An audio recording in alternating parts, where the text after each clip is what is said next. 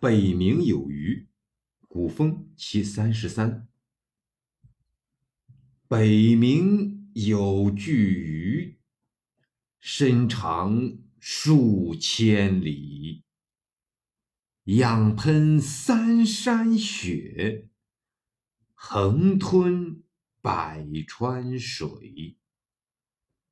平陵随海运，产鹤因风起。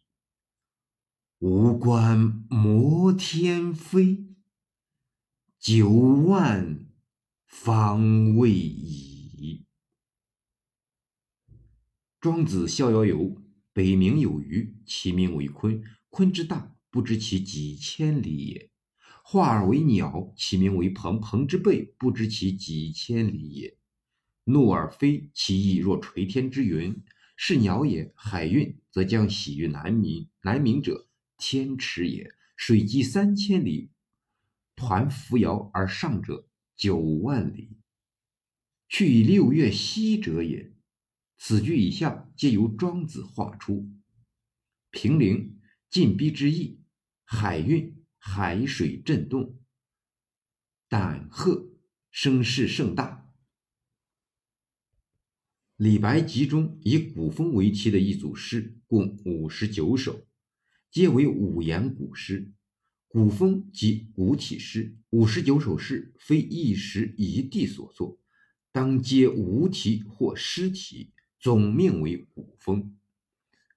或李白所为，或后人编辑时所为。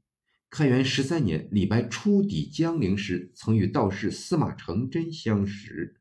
司马承祯字子微，开元年间曾两次被唐玄宗召入京都，备极礼遇，为帝王之师，是名重一代的道教尊师。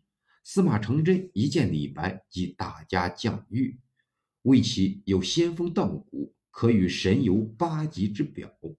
李白有感于此而作《大鹏遇西游鸟赋》，后改名《大鹏赋》，以高飞九天的大鹏自况。此篇古风用意与《大鹏赋》相似，但为同时所作。神话中的大鹏是李白一生最崇拜的形象，以大鹏自拟，在李白也是最得意的。